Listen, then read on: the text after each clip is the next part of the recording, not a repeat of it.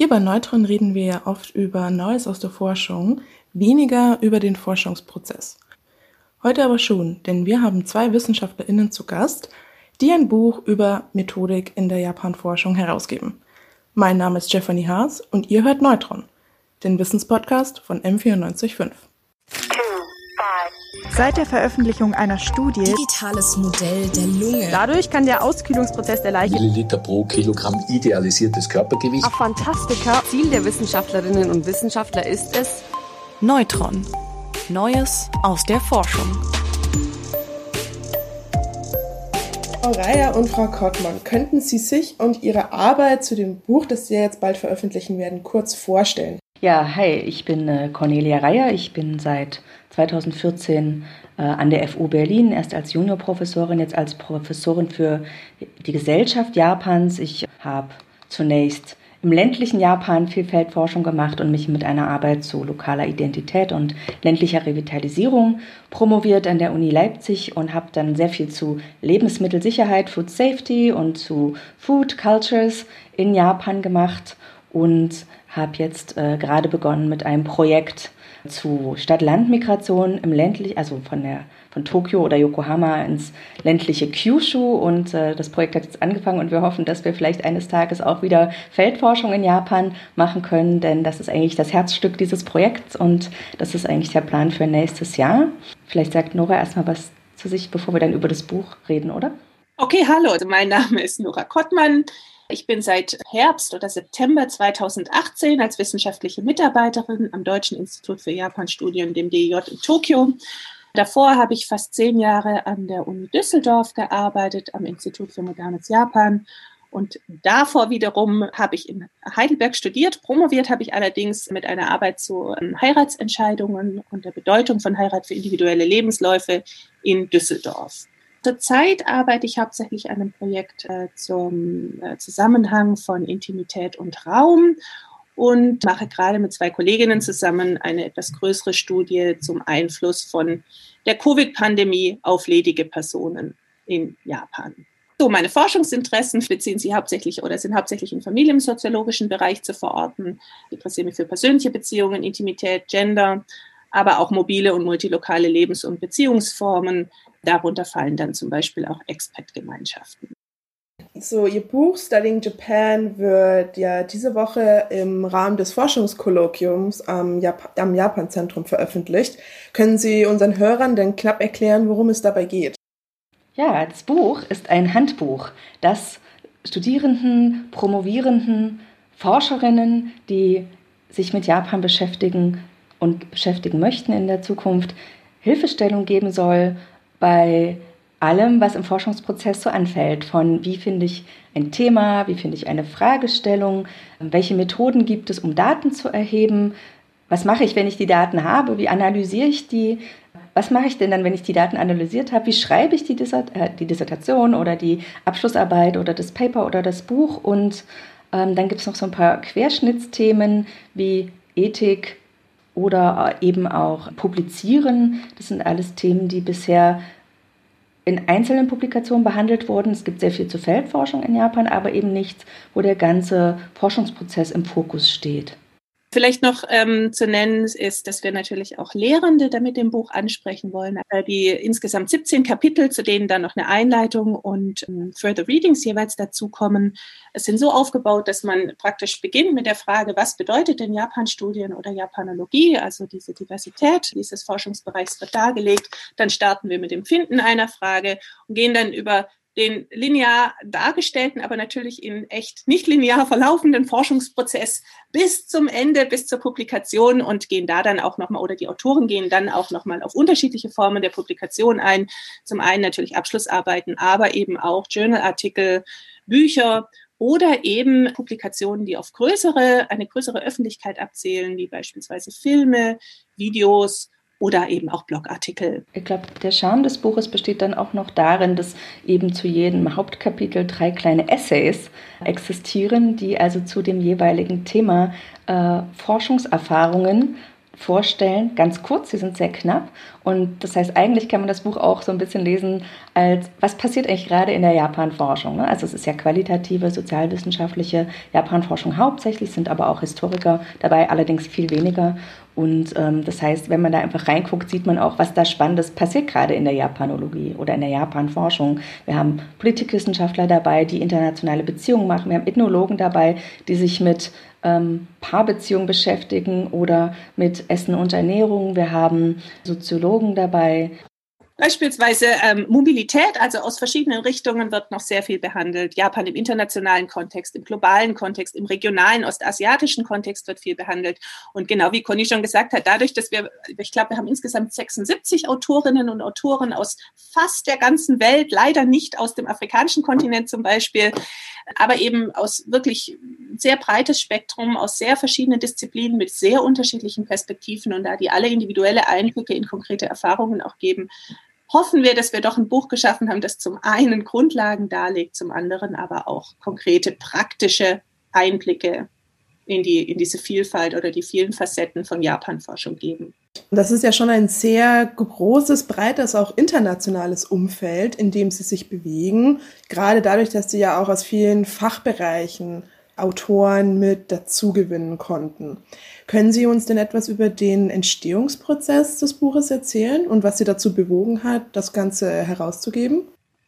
Also der Entstehungsprozess ist sehr lang. Äh, wir arbeiten jetzt fast, ne, Conny, drei, vier Jahre an dem Projekt, haben Millionen von vier Jahren, Millionen von Skype-Calls hinter uns, äh, viele Diskussionen, ein Workshop, eine Konferenz. Gestartet hat äh, das eigentlich damit, dass wir beide in, also ich damals in Düsseldorf und Conny in Berlin, äh, Methodenprojekte mit den Studierenden laufen hatten und Conny damals schon ne, von äh, dem Verlag angesprochen wurde, ob sie nicht Interesse hätte, an einem ein Methodenbuch herauszugeben. Und im Laufe der dieser ähm, Teaching Projects, wie wir das genannt haben, zur japanischen Küche in den beiden Städten, Düsseldorf und Berlin, ja, haben wir dann mehr und mehr darüber nachgedacht, uns dann aber entschieden, kein Methodenbuch, sondern ein Handbuch auszugeben. Und wir hatten hauptsächlich ja zwei Gründe, warum wir es machen wollten. Pragmatisch, ähm, wir sind immer wieder von Studierenden mit verschiedenen Fragen konfrontiert worden, wie zum Beispiel, wie sammle ich Methoden, wie gehe ich überhaupt vor, welches Projekt ist am besten oder welches Forschungsdesign eignet sich am besten für meine Fragestellung, wie finde ich überhaupt eine Fragestellung. Also da hatten wir einen ganz pragmatischen Grund, ähm, warum wir dachten, dass es Sinn machen würde, ein Handbuch zu schreiben. Wir kannten zu dem Zeitpunkt keins, was eben so umfassend den Forschungsprozess thematisiert oder die unterschiedlichen Punkte. Ich würde einfach ergänzen, dass äh, dadurch, dass wir eben diese Methodenkurse unterrichtet haben und uns immer verschiedenste Texte aus den verschiedensten Disziplinen zusammensuchen mussten. Japanologie ist eben sehr auch methodisch interdisziplinäres Fach. Haben wir uns einfach gewünscht, dass es ein bisschen kompakter ein Werk gibt, auf das wir uns halt verlassen können, das wir in unseren Kursen benutzen können. Das gab es nicht. Also haben wir gedacht, gut, dann schreiben wir unser Buch halt selbst. Und also wir haben jetzt auch im Verlauf des Prozesses so viele positive Rückmeldungen und auch schon Anfragen bekommen. Leute, die diese, dieses Buch schon benutzen wollten, bevor es überhaupt auf dem Markt war.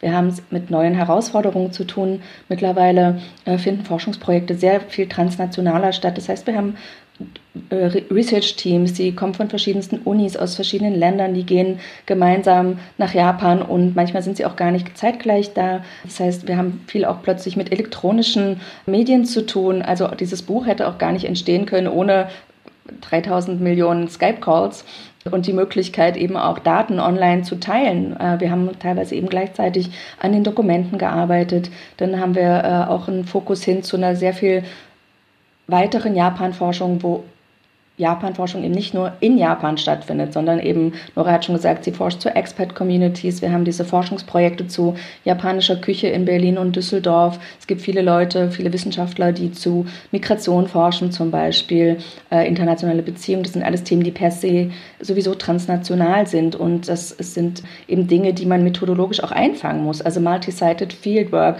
Man ist an verschiedenen Orten unterwegs, man muss verschiedene Sprachen können. Das sind alles Herausforderungen, die man jetzt so im Durchschnitt durchschnittlichen deutschen soziologischen Handbuch oft noch nicht findet. Das heißt, wir haben immer gedacht, okay, jetzt haben wir diese Methodenbücher, die lesen sich auch oft nicht so ganz spannend. Das ist vielleicht auch noch ein Aspekt. Also ich weiß nicht, ob es uns gelungen ist, dass, alle, dass wir das Buch spannender geschrieben haben als das übliche Methodenhandbuch. Aber das sind einfach also Texte gewesen, wo wir immer sehr viel noch zusätzlich mit den Studierenden Übersetzungsarbeit leisten mussten. Was kann ich daraus nehmen oder lernen für mein eigenes Japan-bezogenes Projekt? Und natürlich sind die Handbücher immer Texte, die man trotzdem auf das eigene Forschungsprojekt anwenden muss, das ist völlig klar.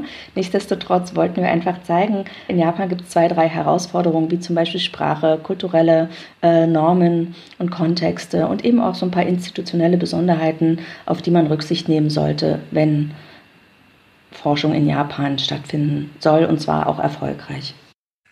Ja, und da haben wir ja durchaus auch versucht, konkrete An also Handlungsanweisungen oder Vorschläge zu geben, wie man da mit spezifischen Herausforderungen ganz klassisch natürlich die Sprache umgehen kann und vor was man sich vielleicht nicht so viel fürchten sollte, wie man manchmal denkt, dass man sich fürchten sollte. Es gibt ja so ein paar ganz praktische, pragmatische Tricks, wie man da größere Hürden auch einfach umgehen kann. Das haben wir also auch noch versucht, so ein bisschen zu inkorporieren. Auch.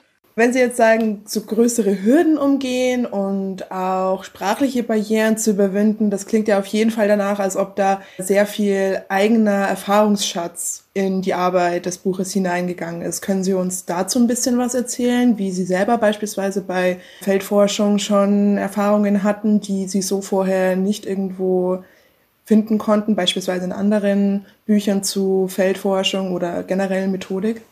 Also ich zum Beispiel in meiner ersten größeren Forschung zu Heiratsentscheidungen in Japan wusste wirklich nicht richtig, wie ich vorgehen soll. Natürlich hatte ich äh, irgendwelche Anweisungen, ich hatte auch äh, soziologische Bücher dazu gelesen, wie man Interviews führt. Es gibt ja ein paar Klassiker, gerade auch im deutschen Raum. Aber die tatsächliche Durchführung in echt war mir dann doch sehr fremd und ich musste mich da an sehr vielen Stellen ja auch ein bisschen durchwursteln und war immer froh, wenn mir erfahrene Kolleginnen oder in dem Fall dann eben auch Dozierende gesagt haben, wie man da vielleicht gut vorgeht. Ganz einfache Dinge, wie dass man kleine Präsente mitbringt zur Interviewführung. Andere einfache Dinge, wie wie gehe ich mit wieder dem Thema Sprache um. Also ich hatte ein kleineres Projekt auch in Düsseldorf und da waren viele Personen, die mehrere Sprachen sprechen. Also zum Beispiel japanische Staatsbürger, die aber fließend in Deutsch sind, weil sie beispielsweise in der zweiten Generation da sind. Mit welcher Sprache führe ich das Interview? Was gibt es da für Vor- und Nachteile? Genau, und ich denke, da ist viel natürlich durch ähm, Gespräche mit, ähm, wie gesagt, Kollegen oder Senpais entstanden, aber vieles eben auch durch Trial und Error. Viel Error hatte ich jetzt persönlich im Bereich der Datenanalyse. Das hatten wir vorher schon angesprochen, dass es dazu aus unserer Sicht noch sehr wenig ähm, konkrete ja, Hilfestellungen gibt. Ich habe da lange und ich glaube auch mit sehr vielen Umwegen zu tun gehabt, gerade im ersten Projekt. Ja, ich kann mich da nur anschließen. Ähm, wir haben Projekte durchgeführt, als wir noch ganz frisch waren, als Doktorandinnen. Und dann steht man da und denkt, wow, das ist alles spannend, ist völlig hingerissen von dem Forschungsthema und sammelt ganz viele Daten. Dann kommt man nach Hause und dann hat man all diese Daten. Und das sehe ich auch, wenn ich mit den Promovierenden von der Graduate School of East Asian Studies, von der GERS hier an der FU arbeite. Die ertrinken in ihren Daten und wissen dann nicht, was Nora auch schon gesagt hat, was man denn eigentlich machen soll. Wie kann ich, also erstens ist es ja sehr, sehr traurig, der Prozess. Ich habe all diese Daten gesammelt. Ich habe Interviews gemacht. Das hat mich viel Zeit gekostet. Ich habe Leute kontaktiert. Manchmal habe ich ewig auf dieses Interview gewartet. Dann habe ich alles aufgeschrieben. Ich habe Materialien gesammelt, die mir gegeben wurden. Ich habe äh, Zeitungsartikel ähm, gespeichert auf meiner riesigen Festplatte, die jetzt voll ist. Und das Problem ist dann, jetzt soll ich mich davon wieder trennen, weil mir jemand sagt, ich darf nicht alles verwenden. Also diese Entscheidungsprozesse, was verwende ich, was verwende ich nicht, was mache ich mit den Sachen, die ich nicht verwende, welche Analysemethode ist am geeignetsten, um meine Fragestellung zu beantworten. Das sind, glaube ich, so die großen Baustellen, die wir tatsächlich mit dem Buch auch versuchen wollten zu schaubarer zu machen. Wir können keine fertigen Lösungen anbieten. Jedes Projekt ist individuell, das ist völlig klar, aber zumindest bieten wir eben auch Beispiele an von Wissenschaftlern, die eigentlich sehr, sehr weit schon sind in ihrer Karriere und tolle Bücher geschrieben haben und die dann auch schreiben, hey, es war überhaupt nicht einfach. Und ich glaube, das ist für Studierende relativ motivierend, wenn man sieht, okay, ich bin nicht allein, ich habe mich vielleicht jetzt gefragt, ob es an mir liegt, aber nein, das ist es nicht. Also das soll eben auch ein Stück weit ermutigen. Sie haben ja jetzt schon einige interessante Baustellen angesprochen, also auch gerade das Thema sehr viele Daten haben und dann sehr viel analysieren müssen oder Texte, die zwar gut sind, aber wo man nicht weiß, ob man sie jetzt für die fertige Arbeit überhaupt benutzen kann. Das sind zum Beispiel Probleme, mit denen ich mich auch während meiner eigenen Laufbahn bisher im Studium sehr oft konfrontiert sah. Also gerade wenn ich jetzt an meine Bachelorarbeit zurückdenke. Hätten Sie denn sonst noch konkrete Tipps, die ja auch für Nicht-Japanologen relevant sind, so wie ich das jetzt herausgehört habe aus der Beschreibung Ihres Buches, beispielsweise beim Erstellen einer Arbeit, wenn es jetzt um Research Design geht? Denn ich glaube, die Probleme, die Sie gerade angesprochen haben, sind ja nicht nur Japanologie-spezifisch, sondern eigentlich für alle WissenschaftlerInnen und Studierende in den Sozialwissenschaften. Absolut, ne, Conny, das können wir nur unterstreichen. Selbstverständlich fokussieren wir dadurch, dass es ein Handbuch für die Japanforschung ist, auf den Kontext Japan. Wir gehen aber davon aus, dass es zum einen für die Sozialwissenschaften im Allgemeinen, aber auch für andere Regionalwissenschaften von großer Bedeutung sein kann, was wir schreiben. Dinge, die selbstverständlich zur äh, oder auch für, für andere äh, Forschende oder Studierende wichtig sind, sind ganz grundsätzliche wissenschaftliche Grundsätze wie Transparenz oder Ethik, dass man ähm, ein Vorgehen wählt, was verlässlich ist, was durchdacht ist und was wissenschaftlichen Grundsätzen eben ja, gerecht wird, nachvollziehbar ist für andere oder den Punkt der Reflexivität, den haben wir jetzt heute noch gar nicht genannt, der kommt im ganzen Buch, in allen oder in ganz vielen von den Kapiteln immer wieder vor. Also die Frage, wie beeinflusse ich als Person mit meinem Alter, meiner Nationalität, meinem Gender meiner vielleicht sexuellen Orientierung und allem das Feld selber und die Forschungsfrage an sich und wie kann ich das reflektieren in einem Forschungsprozess. Solche Punkte, die ziehen sich durch das ganze Buch und die sind ganz sicher nicht nur für die Japan-Forschung relevant. Und was zumindest für mich auch noch ein Takeaway war, oder ich denke auch nicht für uns beide, ne, ist äh, das Plädoyer für eine gewisse Art von Forschungspragmatismus, selbstverständlich ein sehr verlässliches Vorgehen, aber eben auch die Fähigkeit einer gewissen Flexibilität, sich anzupassen, den Forschungsprozess oder auch die Forschungsfrage in einem Rahmen immer wieder ein bisschen auch zu überdenken und ja, auf eine flexible, aber verlässliche Art damit umzugehen. Und ganz wichtig natürlich Faszination und Neugier für das eigene Projekt und für die Forschung an sich. Ja, da kann ich gar nicht viel hinzufügen. Genau, seien Sie leidenschaftlich. Vergessen Sie nicht, wenn es mal schwierig wird, warum sie irgendwann mal begonnen haben mit diesem Projekt. Das kann sein, dass wenn es mal anstrengend wird, wenn sie den, die zehnte Stunde am Tag japanische Dokumente analysiert haben, äh, dass sie vielleicht mal ein bisschen die Lust verlieren. Auch da haben wir im Buch eine sehr pragmatische, einen sehr pragmatischen Ratschlag. Ich glaube, Kai Schulze schreibt in seinem Beitrag über Content Analysis, belohnen Sie sich wenn, Sie, wenn Sie einen neuen Code entdeckt haben, äh, gehen Sie zu Ihrem Lieblingsnudelrestaurant, kaufen Sie sich ein schönes Buch, trinken Sie ein Bier mit Freunden. Also Sie dürfen Ihre kleinen Erfolge auch feiern und das ist wichtig, dass Sie erkennen, dass Sie da was leisten. Das ist die eine Sache. Also auch im Prozess die Begeisterung nicht zu verlieren. Und dann finde ich es wichtig, dass sie sich mit den Konventionen in der Disziplin oder in dem Fach beschäftigen, in dem oder der sie das äh, Projekt ansiedeln. Ne? Also eine politikwissenschaftliche Arbeit sieht oft anders aus als eine ethnologische. In der Japan-Forschung äh, haben wir eben durch die Interdisziplinarität eben auch einerseits die Pflicht, uns mit anderen Fächern und deren Kulturen auseinanderzusetzen. Andererseits ist es auch unsere Stärke, weil wir das nämlich wissen und wir schauen gezwungenermaßen über den Tellerrand und deswegen sind Japanologen recht, ja, fast Universalisten, würde ich sagen, zu einem bis zu einem bestimmten Punkt. Und wir können Japanisch, wir sind cool. Klingt super. Bei der Recherche zu Ihrem Buch habe ich auch gelesen, dass Sie über aktuelle Trends diskutieren. Können Sie uns da vielleicht so ein, zwei Sachen nennen, die jetzt gerade in der Forschung und also vor allem in der Japan-Forschung Trends sind, womit sich viele ForscherInnen beschäftigen und die Zukunftspotenzial haben? Äh, wir haben es schon angesprochen, tatsächlich die Transnationalisierung der Japan-Forschung. Ne? Also nicht der Forschung, sondern auch der Forschungsthemen. Also dass heutzutage eigentlich sehr selten noch Japan-Forschung als etwas in Japan, als Container, als räumlich begrenzt erforscht wird und auch nicht erforscht werden kann tatsächlich. Ne? Also Japan in den regionalen Kontexten, in Asien, Mobilitäten, Migranten, aber eben auch die Mobilität von Waren, die Mobilität von Informationen, also Mediascapes zum Beispiel. Populärkultur, denke ich, ist nach wie vor ein aktuelles Thema, also das ja auch die deutschen Studierenden stark anzieht, wo aber eben auch diese Trans nationalen äh, Mobilitäten in ganz verschiedenen Hinsichten eine wichtige Rolle spielen. Ich finde es auch sehr interessant, wie sich der wissenschaftliche Austausch natürlich verändert hat. Zumal so wie jetzt eben, dass man sich ja hauptsächlich über Zoom oder Skype-Calls austauscht, dass auch Symposien und Konferenzen ja durch die Pandemie jetzt hauptsächlich online stattfinden. Und das wird höchstwahrscheinlich ja auch erstmal in Zukunft so bleiben, schätze ich mal. Wie sieht denn die Zukunft bei Ihnen beiden aus? Jetzt haben Sie ja ein großes Projekt quasi fast zum Abschluss gebracht. Es wird jetzt, wird jetzt wird die Buch veröffentlicht. Haben Sie denn schon Pläne für die Zukunft, neue Projekte oder gönnen Sie sich erstmal eine lange, wohlverdiente Pause? Nach dem Projekt ist vor dem Projekt. Also ich freue mich jedenfalls sehr, dass ich jetzt endlich wieder forschen darf. Ich habe äh, ja, wie gesagt, dieses DFG-Projekt zur Urban Rural Migration begonnen. Ich habe ein Team seit äh, äh, Oktober. Wir warten im Prinzip darauf, dass wir nach Japan können. Wahrscheinlich, also es ist jetzt geplant für Oktober. Wir haben es ein bisschen verschoben. Dann wäre das auch meine erste Möglichkeit seit langer Zeit, mal wieder länger in Japan zu sein in meine alte Hut nach Kyushu. Da freue ich mich natürlich auch massiv drauf, wieder ein bisschen Zeit und auch Luft und Raum für Neues zu haben. Ich würde allerdings für mich schon auch sagen, dass ich in dem ganzen Prozess, der sehr anstrengend war, natürlich auch viel gelernt habe. Ne? Ich denke, da haben wir auch immer wieder drüber gesprochen. Die sind auch für uns oder für mich jetzt immer wieder neue Sachen aufgekommen. Ich war selber beeindruckt, wie unterschiedlich man auf verschiedene Themen draufschauen kann, wie unterschiedlich ähm, Kollegen oder Studierende auch äh, vorgehen, in, äh, gerade zum Beispiel im Bereich des Schreibens, was es da für unterschiedliche Möglichkeiten und Herangehensweisen gibt.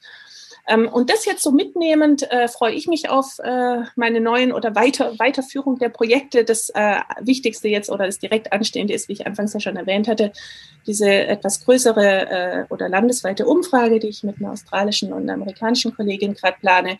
Und das ist für mich auch methodisch insofern Neuland, als dass ich natürlich auch aus der qualitativen Forschung komme und äh, mich nun mehr und mehr so versuche, ein bisschen mit Mixed äh, Methods Research anzufreunden. Und das ist jetzt so die erste quantitative Perspektive, die wir da versuchen zu setzen. Und ja, da freue ich mich jetzt auch drauf, ein bisschen Zeit und Energie zu haben.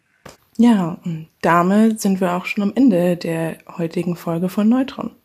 Studying Japan erscheint diese Woche bei Nomos. Frau Reier, Frau Gottmann, ich danke Ihnen ganz herzlich für das nette Gespräch. Vielen Dank. Danke sehr. Neutron. Neues aus der Forschung.